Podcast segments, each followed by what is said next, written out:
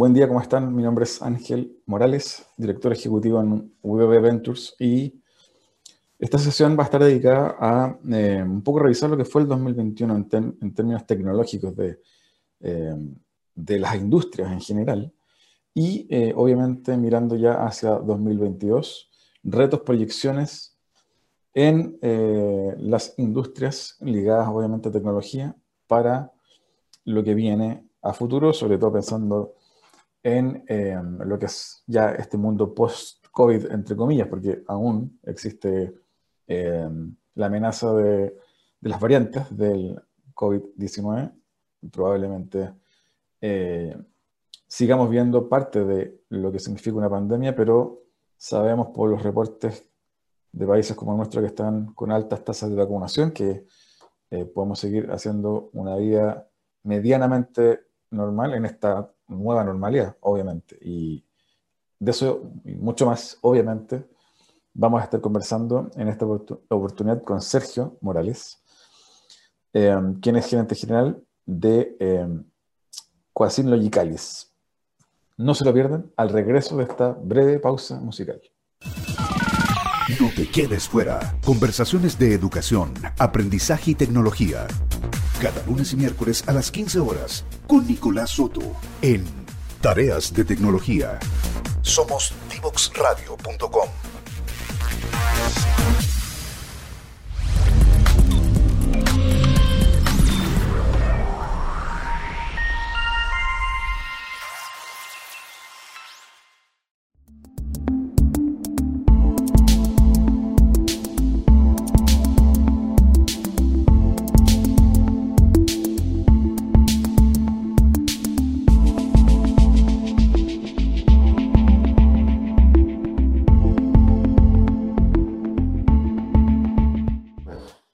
Ya estamos de vuelta acá con, eh, con Sergio, está, nos pillaron ahí conversando en, en, off. Eh, presento a don Sergio Morales, que es gerente general de Coasin Logicalis. Bienvenido, Sergio. Hola, buenos días, Ángel, y buenos días a todos los auditores del programa. Sergio, siempre partimos eh, comentando un poquito de historia del invitado, un poco de, biografía. Cuéntanos un poquito, para quienes no te conocen, tu historia, tus primeros pasos para llegar hoy a estar en eh, Logicalis? Bueno, eh, entretenido de poder compartir lo que es la, experiencia laboral. Eh, yo he estado alrededor de 25 años, ya que ya son suman más años, ligado al mundo la, de la tecnología y las comunicaciones, eh, siempre trabajando en empresas principalmente multinacionales. Probablemente el primer paso fueron en empresas multinacionales, fue en Unici, donde estuve casi 11 años, primero desarrollándome en Chile y de luego en, algunas posiciones en la región, primero en lo que era Cono Sur, después Latinoamérica. Eh, fue un proceso muy interesante conocer cómo operaba una multinacional desde todos los ámbitos de, los servicios, de la tecnología y siempre una preocupación muy profunda de la, de la, necesidad de negocio de los clientes. Cuando todavía no se hablaba mucho de la necesidad de negocio, hablaba más de, la, de los BT Byte y poco de, de los procesos productivos, procesos de negocio. Eh, luego me desarrollé durante nueve años en otra industria, pero muy ligada, las telecomunicaciones, ahí probablemente se acordarán de Telmex, claro, donde nos tocó eh, un proceso muy lindo de transformación de una empresa que eminentemente una empresa proveedora de servicios de enlace y comunicaciones, una empresa proveedora integral de, soluciones de comunicaciones y finalmente del servicio de soluciones TI. De hecho, tuve la, oportunidad de ser parte de un proyecto de construir un data center de clase mundial, que hoy día se encuentra en la zona de y que ha seguido creciendo, la evolución ha sido fantástica. Y, finalmente, bueno, cuatro años a cargo de Adexus, eh, una operación Chile-Perú, donde eh, también Adexus ha sido siempre reconocido uno de los relevantes proveedores de servicios de outsourcing en el país de, tecnología de la información, donde ahí volví a reencontrarme más con, la, con el BT Byte, pero más desde el punto de vista ahora ya con toda la aparición de las cloud, la aparición de la ciberseguridad y las nuevas tendencias tecnológicas que han hecho irrupción en los últimos años. Y ya desde hace poquito menos de dos años, gerente general de, de Logicalis, Coacin Logicalis, bueno, Coacin es una empresa muy conocida por todos nosotros, hace 50 años en el país, fue adquirida en el año 2018 por el grupo Logicalis, grupo inglés de, de servicios solución informática, con presencia en 27 países a nivel mundial, en los, en los cinco continentes, y particularmente en Latinoamérica, con presencia en, en, en 11 países. Actualmente me toca liderar la región andina, que es la región de Chile, Perú y Bolivia.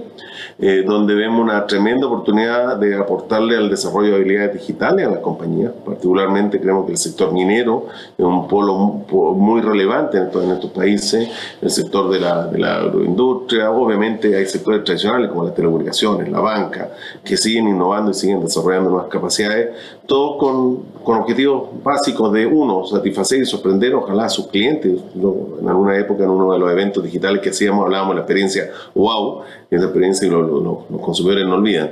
Y también obviamente ayudar a ser más eficientes los procesos productivos y sin obviamente olvidar la seguridad y la salud ocupacional de los trabajadores que, que conforman la empresa. Así que contento de estar ligado hace tantos años a, esta industria.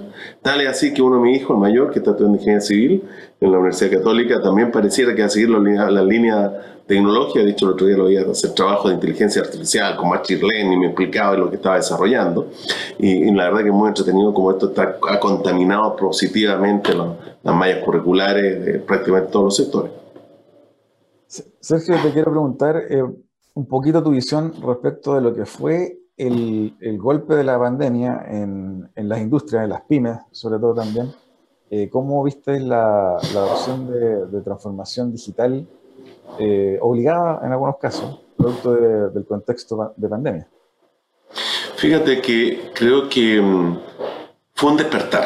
La verdad que la, la, transformación digital, lo que estamos en este mundo, venimos hablando hace 5 o 6 años probablemente, y primero con la tecnología de la industria 4.0, la adopción de cloud, los temas de, de, de, de, uso de los datos en forma intensiva. Pero si es cierto en las corporaciones, sobre todo las más grandes, las que tienen mayor acceso a, recursos, capacidades, también que tienen influencia corporativa global, veíamos que venían con un avance importante, desarrollando un nuevo modelo de, de servicio, un nuevo modelo productivo. Pero con la pandemia se produjo un despertar. Yo he hablado anteriormente del concepto del despertar digital, ¿no? donde las empresas se dieron cuenta, nada, que había formas de trabajar distintas y era habilitado por la tecnología. Ya no teníamos que estar eh, sentados en un escritorio las 8, 9, 10 horas de la oficina y las empresas funcionaron. Por otro lado, yo creo también fue en la, aquella empresa donde hay directorio, me parece también que se, se, sensibilizaron de mejor manera de la bondad y las posibilidades que generan la tecnología. Entonces, yo me atrevería a decir que primero nada hubo un despertar, hubo mucha más inquietud de, de, explorar esto desde lo higiénico, de cómo me comunico, cómo colaboro, cómo protejo mi organización de la ciberseguridad, dado que ahora voy a tener mis datos volando, recorriendo la red en, en los distintos lugares, eh, cómo adopto la oficina, adapto a las oficinas a esta nueva, a esta nueva realidad, que, que, ciertamente nos redefinió la forma de trabajar, eh, y según mi entendimiento y lo que dicen lo entendido, la cambió para, para y que llegó y se quedó. Pero por otro lado también creo que algo muy positivo que si esta misma pandemia hubiera ocurrido en los 2000, en los 2010, el escenario de posibilidades habría sido mucho más restringido. Porque hoy día, porque lo que estábamos ya en la industria en esa época, si alguien tenía que implementar una solución tecnológica, tenía que ir y contratar un hardware. Eh, si quería un software, ir y contratar un software, que le desarrollaron el software. Bueno, hoy día estamos en una era del, del consumo por demanda, ¿no? del, del, uso de la tecnología, así como lo hacemos con el agua, con el gas eventualmente, la, la electricidad, en el cual prendemos un interruptor, encendemos, abrimos una llave y, aquí, y usamos el bien, en este caso, en este caso el agua, la electricidad. En la, en la tecnología de información está pasando lo mismo. Obviamente no es tan simple como abrir una llave, porque hay que ver cómo se integra los procesos productivos en la empresa. Pero ciertamente hoy día tecnología mucho más asequible desde el punto de vista de cómo la uso, eh, pero también de, la, de, cómo pago por el uso. ¿no? Y por lo tanto, creo que uh, se ha abierto una oportunidad fantástica en las pymes. De hecho, un buen ejemplo, a mí me gustan todo lo que son redes sociales, Instagram, eh, Facebook, y uno ve la cantidad de, de, de microempresarios, pequeño empresario, mediano empresario, que se han abierto al mundo. ¿No? Eh, y, y, al mundo es porque Internet es el mundo, ¿no? Eh, nos conecta con todas partes de, de, de, de este planeta. Por lo tanto, creo que esa adopción se mezcló con una necesidad, con la posibilidad y disponibilidad de tecnología y con que se produjo ese despertar digital en que todos se dieron cuenta, o mucho más extensamente se dieron cuenta las personas, la, la, los que hacen parte de la empresa, del mundo de posibilidades que le, le, le este, este, área digital. Sergio, preguntarte también, ¿hacia dónde que tú crees que están eh, dirigirían o debiesen estar dirigidos los esfuerzos de las empresas que eh, todavía no han abordado 100% un proceso de, de, transformación, que han quedado en el rezago, que por distintas razones todavía no se suben. ¿Cuáles son los desafíos, cuáles son las recomendaciones para que lo hagan en tu mirada? Este, el desafío que yo sigo eh, evidenciando, y, puedo decir es Chile, lo que me tocó ver hace un par de semanas, estuve en, Perú también, eh, sigo evidenciando que todavía falta conocimiento de cómo abordar esto. ¿no? Porque obviamente lo digital es, bueno, sí, empiezo a usar servicios cloud y uso Office 365, bueno, no sé si puedo hablar de marca, pero uso tecnología de plataforma, de mensajería, de, de servicios de para el usuario, de productividad de usuario en la nube, sí, es básico, ¿no? Y eso podemos tener elementos como eso y que son de, buena adopción. Creo que el, la, diferencia está en cómo las empresas se ven asesoradas para definir el camino de evolución digital cuáles son, dependiendo su enfoque, que en general las empresas que no son productoras son enfoque en cliente, ¿no? Eh, dependiendo su enfoque, cuáles son las la herramientas que va a usar para la venta, para la atención del cliente, para agilizar el proceso productivo. Hoy día estamos en todo lo que tiene que ver en, en consumo. La inmediatez es algo que también llegó para quedarse si nos acordamos pre-pandemia, en cualquier tienda de retail en Chile, uno compraba y los productos te podían llegar en 3, 4, 6 semanas. Esa era la realidad en Chile y nos sorprendíamos cuando comprábamos en China o en otro lado y los productos podían llegar en dos semanas. Bueno, como un centro de distribución que está a pocos kilómetros, se demora meses o semanas y, en otro, de, de otras latitudes se demora días. Creo que eso es un cambio fundamental que nos desafía a todas las empresas que son proveedoras de diría de producto tangible. Eh, que están en la comercialización de un bien intangible, de bien tangible. Por lo tanto, los modelos logísticos cambiaron, pero más cambiaron las la expectativas del consumidor. Hoy día un consumidor no está disponible para esperar por una, compra semanas. Eh, y, y, uno crea ese desarrollo, esa, va alimentando esa expectativa con el mundo de posibilidades. Y efectivamente hoy día vemos muchos retailers, sobre todo los más grandes, que están entregando productos en dos días, un día, incluso algunos a MPM. Entonces uno dice, bueno, esa forma de, de satisfacer al consumidor, que al principio es una experiencia wow, después se, hace una experiencia estándar, pues ya, se, entre comillas, se comoditiza la experiencia. Por lo tanto, yo invitaría en ese caso a la, a la empresa todavía no han no invertido, diría, no se han involucrado, no se han adentrado en el, mundo de las posibilidades, en buscar asesoría. Yo creo que eh, la gracia está en no inventar la rueda. Eh, probablemente eh, en el mercado, en el mundo, hay muchas empresas que tienen problemáticas similares y por lo tanto el, el replicar no es malo yo siempre he creído que la innovación no es solamente producir un, algo, un bien, un servicio desde cero, también es adoptar, incorporar eh, y usar en mi entorno productivo em, soluciones, servicios que han sido implementados. Por lo tanto, yo invitaría, y hay empresas grandes, medianas, pequeñas, que puedan buscar asesoría y consultorio o gente que le pueda ayudar con modelos ágiles de de definición de, de, de roadmap, de, implementación de capacidades, eh, lo que sea de la estrategia del negocio, eh, en forma simple. Y probablemente también a mucho menos, a costo mucho más bajo que lo que estamos acostumbrados a esas consultorías grandes, eh, elocuentes, ¿no? Y que, que tomaban meses para ver resultados. Hoy día hay un modelo ágil que está haciendo parte en casi todo lo, en todo lo que hace esta industria.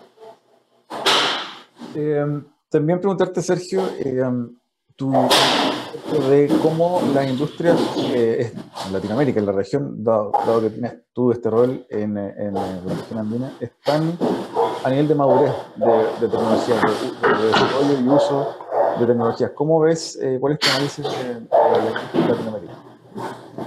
Mira, eh, creo que hay dos o tres aspectos a mirar. El primero tiene que ver con la industria. ¿no? Hay industrias que naturalmente, como la banca, el retail, las telecomunicaciones, por ejemplo, eh, son industrias que han venido desarrollándose y avanzando hace varios años. Eh, en la automatización, en la integración, en, la, en, la, en el concepto, de, dado la, escala que manejan en, en, el online, en minimizar las la manualidades. Y si uno mira a los grandes retailers, sobre todo los regionales, ah, muestran niveles, o bancos, muestran niveles similares de adopción y desarrollo. Probablemente se produce un gap cuando a esos mismos sectores y son empresas locales, donde son el banco local, donde es la, la empresa retail local, que presenta un gap respecto al desarrollo de estas, voy a decir, corporaciones o multinacionales que vienen trabajando como en bloque a nivel global. Eh, por lo tanto, hay sectores que, que, por naturaleza avanzan más que otros, por ejemplo, si uno mira la, la banca versus la construcción, no obstante, hoy día hay un boom también de, digitalización en la construcción, pero que hace 3, 4 años no se veía. Entonces, si es cierto, todos los sectores de mercado se mueven hacia la digitalización algunos que están más en contacto con el usuario, en el fondo el que está detrás del mostrador hay un usuario, no hay un proceso productivo, como la faena minera, por ejemplo, eh, han ido avanzando más rápido porque el consumidor demanda, ¿no? y, la corporación, la multinacional, lo ayuda a, avanzar con ejemplo, con planes corporativos.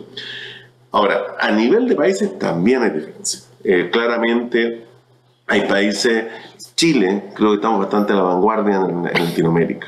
Eh, y, no es mirarse el ombligo. Eh, estamos a la vanguardia porque tenemos, yo creo que se dan algunas condiciones, un mercado competitivo, con muchas empresas internacionales eh, presentes, eh, con amenazas de nuevas empresas multinacionales instalándose. Cuando veíamos que se venía a instalar Amazon con el mundo retail, etcétera, generó temor, inquietud y probablemente desde la reacción avanzaron algunas otras empresas de retail regionales también, a nivel local. Pero claramente hay diferencias en niveles de madurez, en nivel de adopción, incluso también en temas regulatorios. Por ejemplo, hace algunos días, conversando con los equipos de, Bolivia eh, y, lo, y, todo lo que son servicios de nube, eh, una cosa que veíamos que en Chile se ve la realidad que teníamos en Chile probablemente hace cinco años, donde la regulación era mucho más restrictiva con respecto al uso de los servicios de cloud para depositar datos del negocio. Eh, en cambio, Bolivia está, por ejemplo, en el sentido más, bastante más atrasado en el plano regulatorio. Por lo tanto, el mapa de oportunidades es más restringido de cara a las empresas. Por lo tanto, sí, como te diría, hay distintos niveles de madurez también entre los países en la región. Creo que todos están avanzando a su ritmo, a su nivel de competitividad local, a su nivel de demanda local, pues también yo creo que el consumidor es muy, exigente y eso jala del aparato productivo y, de la, y acelera la creatividad de la organización pero ciertamente se ven diferencias, como se ven en nosotros en comparación probablemente a otros países, a otros sectores como Asia. Rezagado. La parte que yo creo que sí está en general rezagada, el uso de los datos. Yo creo, eh, me parece que en el uso de los datos, tanto para mejorar la experiencia del cliente, mejorar los procesos productivos, hacer más pre predecible las la, la operaciones, viene retrasado. Y, y, hay claramente, como en todas cosas, la, hay excepciones. Pero me parece bastante, en, hoy día, así como la cloud decimos, está bastante en uso en promedio, los datos están bastante en desuso en promedio. Y creo que ahí hay una oportunidad eh, para ayudar a las organizaciones o para que las organizaciones se inquieten por ver cómo pueden sacarle partido a los datos que se generan en cada una de las interacciones con sus clientes o en cada una de, la, de las actividades productivas al interior de la organización. Eh, Sergio, para ir cerrando, este primer bloque, preguntarte también por el, el capital humano. ¿Cómo es tu análisis del capital humano en Latinoamérica en este de, de Bueno, yo creo que no podemos ver el tema del capital humano sin contexto pandemia. Creo que un modelo, un, una realidad de capital humano eh, pre-pandemia y, y, uno post-pandemia. Si bien es cierto, ya veíamos en el origen que las nuevas generaciones, los nuevos, era, profesionales, como decirlo, eran más inquietos. ¿no? Eh, eh, probablemente las la generaciones que nosotros comenzamos ya hace una par de décadas, eh, cuesta decirlo, pero es así, hace un par de décadas ya, un poco más, eh, éramos probablemente de mayor permanencia en la organización. Hoy día veíamos ya pre-pandemia que los tiempos se venían acortando pero me parece que post pandemia se aceleraron aún más. ¿no? Entonces, estamos viendo, sobre todo las generaciones más jóvenes, un nivel de, de cambio y rotación bastante más acelerado que lo que veíamos eh, en el prepandemia. Eh, los niveles de rotación a nivel global eh, han crecido bastante. Me parece en la industria que yo participo, el mundo de los servicios TI, eh, la, la, rotación se ha duplicado respecto a lo que teníamos a nivel de prepandemia. Eh, y, y también diría que el capital humano está siendo más exigente y creo que de buena manera, por lo, por lo demás, en, en, la forma de trabajar. De hecho, vemos eh, nuevos, potenciales colaboradores que plantean que no están dispuestos a trabajar presencial y su interés es trabajar absolutamente remoto. Lo cual hace dos años hubieran dicho, uno lo hubieran planteado eso, hubiera dicho, bueno, probablemente está fuera de tiesto, diríamos. Pero hoy día es algo absolutamente factible y es algo que está ocurriendo en nuestras organizaciones. Por lo tanto, eso también nos ha llevado a acelerar nuestro proceso de cambio. Ahora, creo que hay, hay escasez eh, porque el talento, el talento de los servicios TI antes era principalmente mandado por las empresas de servicios y soluciones de tecnología. Pero hoy día ese talento es requerido en las operaciones de los clientes, porque el negocio de ellos también se transformó y se, se hizo digital. ¿no? Independientemente del retail, el core está siendo digital. Eh, si me dedico a la minería, el core es digital. Sin lo digital, sin la, sin la red, sin la automatización, sin la robotización, en el caso minero, o sin los procesos logísticos integrados con, con, con, automatización de los delivery, etcétera, las empresas no funcionan y pierden y perderían competitividad. Bueno, por lo tanto, hay una demanda muy, eh, voy a decir, eh, que genera desnivel entre los salarios promedio de la industria de servicios TI y lo que está capaz de pagar el mundo privado por esos mismos recursos. Eso genera, eso es lo bueno que genera desarrollo, está generando mayor interés probablemente en entrar profesionalmente este, este, sector, porque es un sector dinámico, un sector que uno diría, así como un país minero, el que está en la industria minera siempre debería tener trabajo, probablemente, bueno, los que están en la industria tecnológica o de servicios tecnológicos, probablemente también van a tener trabajo asegurado por muchos años, porque la verdad es una industria que está en el centro del desarrollo de la sociedad, de la economía y de la empresa. Entonces, está difícil, no es fácil. Es más, nosotros hoy día estamos explorando, eh, uno, acercarnos más a la universidad, eh, generar programas de más intensivo en semillero de desarrollo profesionales. Eh, tres, también ir a buscar regiones pues también una que cambió con la, pandemia fue que la búsqueda de profesionales era muy centrada en la región metropolitana. Y hoy día tenemos colaboradores trabajando en Antofagasta, trabajando en Puerto Montt, trabajando en Valdivia, independiente nadie sabe dónde estén, podrían no saber y están cumpliendo su función. Eso fue lo lindo de la parte positiva de la pandemia, por mirar el vaso medio lleno. Eh, pero también hemos estado viviendo a buscar colaboradores fuera del país. Eh, y nuevamente, colaboradores que no necesariamente tengan que venirse a residir a Chile. Pueden trabajar desde sus propios países, más allá que nosotros tenemos operaciones en la gran mayoría de los países que estamos buscando eh, potenciales colaboradores. Sergio, te quiero invitar a una breve pausa.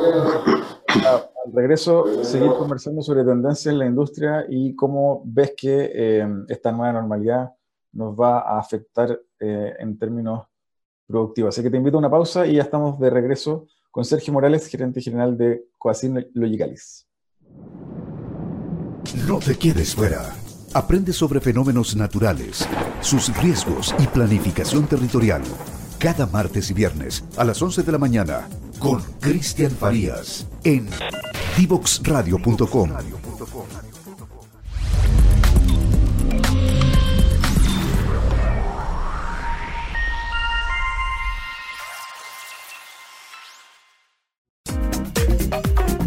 No te quedes fuera. Conversaciones de cultura, sociedad y personas con Pablo Reyes. Cada lunes y miércoles a las 9 de la mañana en Frecuencia Menética. Somos divoxradio.com. Bien, ya estamos de vuelta con Sergio Morales, gerente general de Coacin Logicalis. Sergio, em, preguntarte también, eh, entrando en materia, ¿cómo es tu visión respecto a esta etapa post pandemia que probablemente vamos a empezar a vivir, eh, ¿crees tú que eh, va a permanecer gran parte, por ejemplo, del e-commerce? Eh, ¿Crees que también permanecerá en los equipos de trabajo la lógica del teletrabajo? ¿Cómo, ves que va a ser esta era post pandemia en el corto plazo al menos? Mira, creo que la, la pandemia, como decía en el bloque anterior, aceleró el comportamiento de los consumidores eh, aceleró comportamiento de los trabajadores eh, en el ámbito laboral eh, y por ende hay una serie de modelos productivos, modelos de consumo que se construyeron, se redefinieron y mi entendimiento es que llegaron para quedarse. Nada va a ser absoluto. eh, así como en el modelo de pandemia todos nos fuimos a la casa. Probablemente en el modelo post pandemia eh, una gran parte va a ser híbrida, una comparte será remota y probablemente van a seguir abriendo las mismas pocas funciones que hay hoy día de forma presencial. Claramente los sistemas de la, hay sistemas como la, la de equipo, laboratorio, eh, hay ciertos factores productivos que requieren mano de obra física, a pesar de que muchas de esas labores se pueden ir automatizando con el tiempo. Por lo tanto, creo que el modelo híbrido llegó para quedarse. Me parece que ojalá sea así también el modelo híbrido en la educación, digo, debiera llegar para quedarse, porque nos dimos cuenta que también era una buena forma de combinar el trabajo en aula con el trabajo eh, en, en, otros sectores como el modelo eh, por ejemplo, la minería, la remotización, la robotización, viene funcionando hace tiempo. Lo que ya estamos viendo son más y más eh, proyectos de, de, esa naturaleza. Por lo tanto, y por otra parte, tú hablas del e-commerce. El e-commerce, que más que verlo desde el lado de la empresa, hay que verlo del lado del consumidor. El consumidor no va a volver a aceptar tiempos de entrega de tres semanas, cuatro semanas para un, un, bien, y por lo tanto ya lo acostumbramos que se podía. Y por lo tanto, eso hoy día construye el verde. Y las empresas que no se nivelan a ese verde van a tener problemas para competir en el tiempo, salvo que su producto sea muy exclusivo, muy particular, que no, que no tenga competencia. Por lo tanto, diría que eh, la adopción digital, que tiene que con cómo hacemos el negocio y cómo atendemos clientes, eh, se aceleró. Probablemente vamos a ver nuevos sectores del mercado, según la empresa mediana y más pequeña, identificando nuevas formas de trabajar más aceleradamente. Eh, claramente, como decía anteriormente, las corporaciones, las empresas más grandes, tienen más recursos, ya han tenido más recursos y han venido trabajando con equipos de 100, 200, 300 personas internas para hacer sus desarrollos digitales. Eh, obviamente una pyme no tiene esa posibilidad y por lo tanto lo, que van a tener que hacer ellos es identificar el, los posibles espacios de solución, probablemente en un ámbito medio autodidacta, porque obviamente es bien difícil que una pyme eh, pague por todo el servicio de consultoría. Pero ahí puede haber una oportunidad. Alguien que cree un modelo de servicio de asesoramiento para pymes en uso de capacidad digital. Se nos acaba de ocurrir a lo mejor en un negocio para UDD Venture. Sergio, y en esa línea, eh, preguntarte también haciendo doble clic, eh, ¿tú crees que la, las grandes empresas hoy, eh, productos de esta, de esta nueva eh, normalidad, también van a ver eh, afectados sus procesos de manera más veloz? Es decir, van a tomar más velocidad que antes en esta lógica que se habla mucho de que las empresas corporativas tienen que conectar y aprender de las startups porque son eh, animales más grandes. ¿Cómo ves que la velocidad de las compañías corporativas también va a ir cambiando? Bueno, creo que a mí me gusta siempre mirar al consumidor. El consumidor, el consumidor demanda mejores tiempos de respuesta, mejor, más rápida evolución. La competencia y la competencia de la, como de la gran empresa, la mediana y la pequeña, hace un, genera un dinamismo diferente al mercado. Eh, como hemos conversado anteriormente, eh, hoy día, más que la empresa grande, robusta, fuerte, importa la empresa ágil, la empresa flexible, que responde de mejor manera a la demanda del consumidor. Creo que la combinación de, de grande empresa con pequeña empresa, como es, por ejemplo, fintech en la banca, eh, o empresas de, de, especialización de nicho que soporte, por ejemplo, aporte los procesos productivos, una minera, que lleve idea, esa combinación, yo creo, esa asociatividad, esa cooperación, creo que es muy relevante. La veo con muy buen ojo. La verdad que estoy escuchando en, en varios ámbitos empresas del rubro nuestro, como el mundo de la tecnología de la información, que estamos haciendo ese tipo de soluciones, o en algunos casos incluso comprando esas empresas ágiles para que nos traigan esa savia nueva a, a modelos de operación tradicionales. Y, por, y, lo veo, pero lo veo en distintos sectores, lo veo en la industria retail, lo veo en la industria financiera, eh, incluso en la industria minera, donde están produciéndose eh, como joint venture de trabajo o están apadrinando, eso es el otro concepto, apadrinando empresas eh, pequeñas, pero que tienen ese atributo, son ágiles, son simples, eh, en, han entendido el uso de la opción de la tecnología como algo que transforma los modelos de negocio y, y abre un nuevo espacio de colaboración. Por lo tanto, creo que es una oportunidad para el emprendedor, en la, en la medida que demuestra que tiene un, un, producto, un servicio con un valor diferenciador ¿no? y eventualmente valor único, eh, el llevárselo a, al que tiene la escala. ¿no? Y, puede adoptarlo y servir de, una manera que le sería muy difícil llegar a ese, a ese emprendedor. Por lo tanto, alianza, así como se hablaba en un momento de la alianza público-privado, yo creo que hoy día, digamos, tener, instalar el concepto de la alianza del, del, podría ser de grande con el ágil, eh, no necesariamente grande con el pequeño, creo que es de grande con el ágil. Eh, Sergio, y ahí preguntarte, em, ¿cómo eh, ves tú que finalmente la, el 5G va a impactar, que ya está tan, está tan en boga hoy, va a impactar en, digamos, en la vida diaria del, del ciudadano de a pie y por otro lado las grandes empresas? Fíjate que como empresa nosotros estamos trabajando mucho en temas 5G. ¿no? La verdad que el Grupo Logicali tiene un, pie muy fuerte en el mundo de las telecomunicaciones y, y, hemos sido parte del proceso de evolución en varios de los países de la región, apoyando a las empresas de telecomunicaciones en las distintas evoluciones de tecnología. Lo que vemos de diferencia es en 5G es que no hay que olvidarse del 5G para hablar mejor o para mandar mensaje de texto más rápido la verdad que ahí probablemente no lo vamos a, percibir. 5G lo que viene a abrirnos un mundo de posibilidades de servicios y aplicaciones que tradicionalmente solo estaban disponibles para eh, lugares donde había un cable, ¿no? un acceso a fibra. Por ejemplo, temas de telemedicina, temas de colaboración en alta calidad, temas de, em, por ejemplo, asistencia a distancia a trabajo en, de terreno. Entonces, operadores remotos trabajando con operadores en terreno con modelos mucho más ágiles. Em, entonces, creo que lo que viene a cambiar 5G, y ahí está el gran desafío, es el mundo de los servicios y la aplicación. Uno lo mira y dice, bueno, 5G me podría permitir dar conectividad, Internet, a algunas poblaciones eh, o algunos sectores donde no hay acceso a, a, Internet. Sí, también puede servir, pero es el detalle. Me parece que si bien es cierto esa posibilidad, el potencial está en aprovechar esos, el, tamaño de esa carretera y la velocidad de esa carretera para desarrollar nuevos servicios y aplicaciones. Y ahí vuelve el mundo a los emprendedores. Creo que los emprendedores son quienes pueden ayudarnos a identificar qué servicios que hoy día no se podrían desplegar con modelos tradicionales de conectividad se podrían usar con esta red flexible. por ejemplo, el, auto, el famoso auto autónomo, que tanto se habla, sin una carretera de comunicaciones como 5G es prácticamente inviable. ¿no?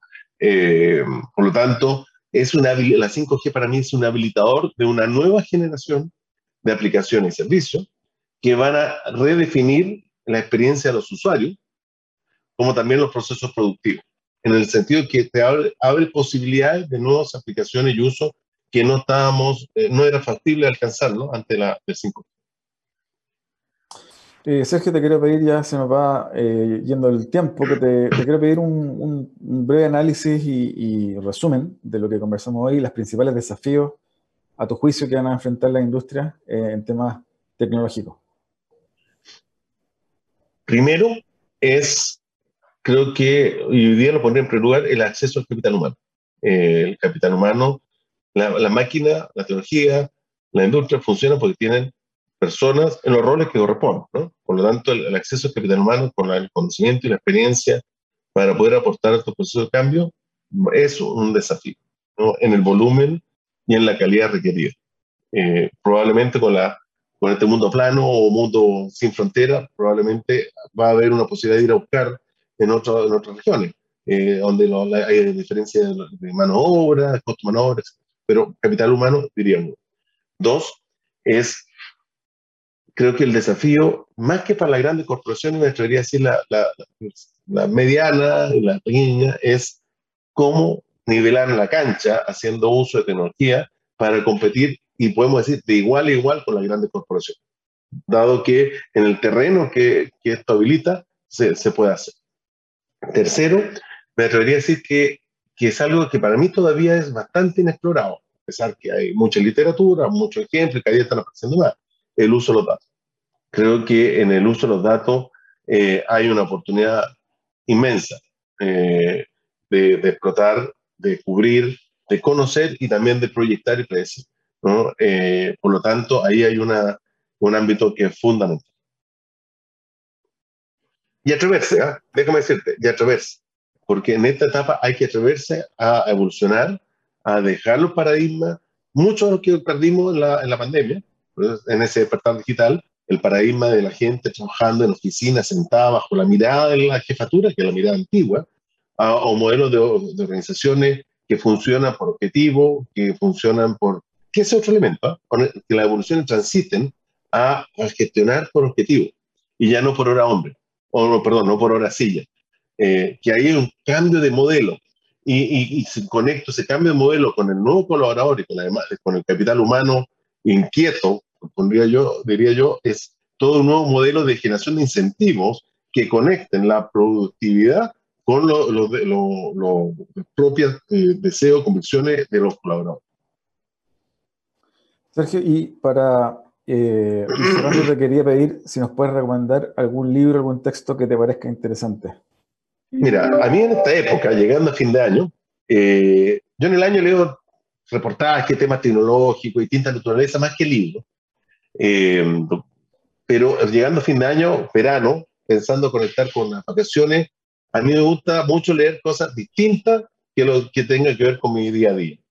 Y yo recomendaría a una escritora que no sé si es muy conocida para muchos, eh, para mí fue un descubrir hace un par de años, eh, Julia Navarro, una escritora española, eh, que, que, tiene algo de lo que a mí me encanta, que son, su, son, novelas, son historias noveladas o novelas con historia, en la cual tiene una conexión interesante con la cultura, con, lo, con lo, que va ocurriendo en las distintas sociedades, pero con, con un trasfondo novelístico. Por lo tanto, yo lo invitaría a explorar los libros en general de Julián Navarro. Acá aparece uno recientemente. Eh, porque en todos hay una magia, ¿no? Eh, eh, hay uno que me encantó mucho, de Para ya muerto, por ejemplo.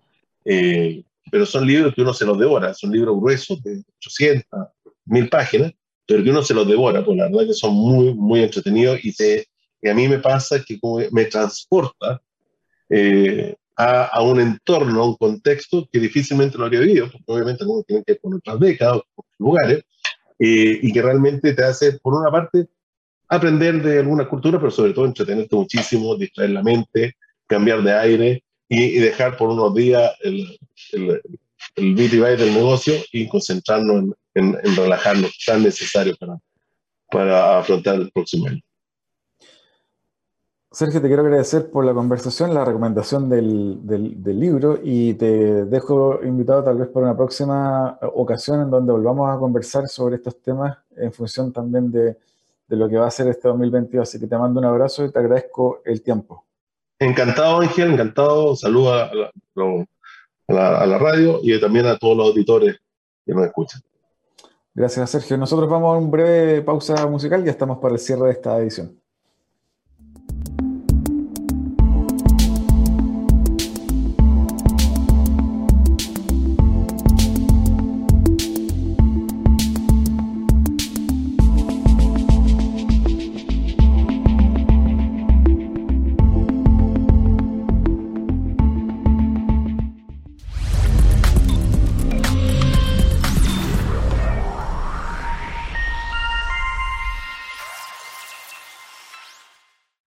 El futuro que deseamos?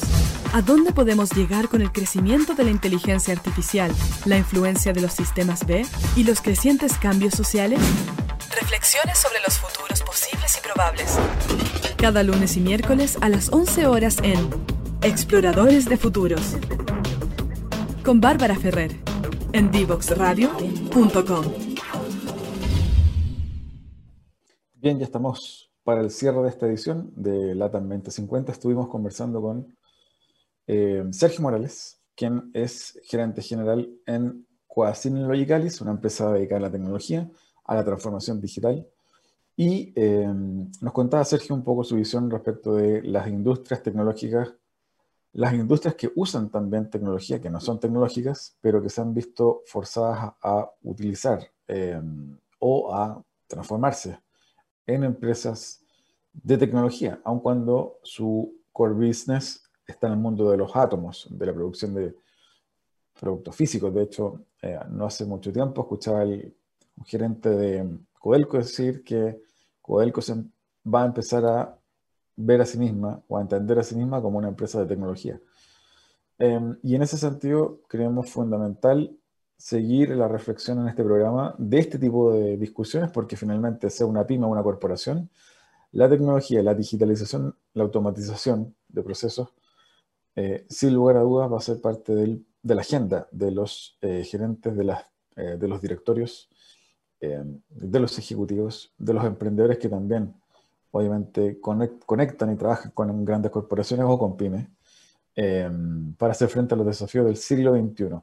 Les mando un abrazo, espero que hayan disfrutado esta edición tanto como yo. No se olviden siempre de revisar las redes sociales, arroba Divox Radio, y los podcasts de esta edición, o de cada edición, más bien de eh, la 2050 en www.divoxradio.com.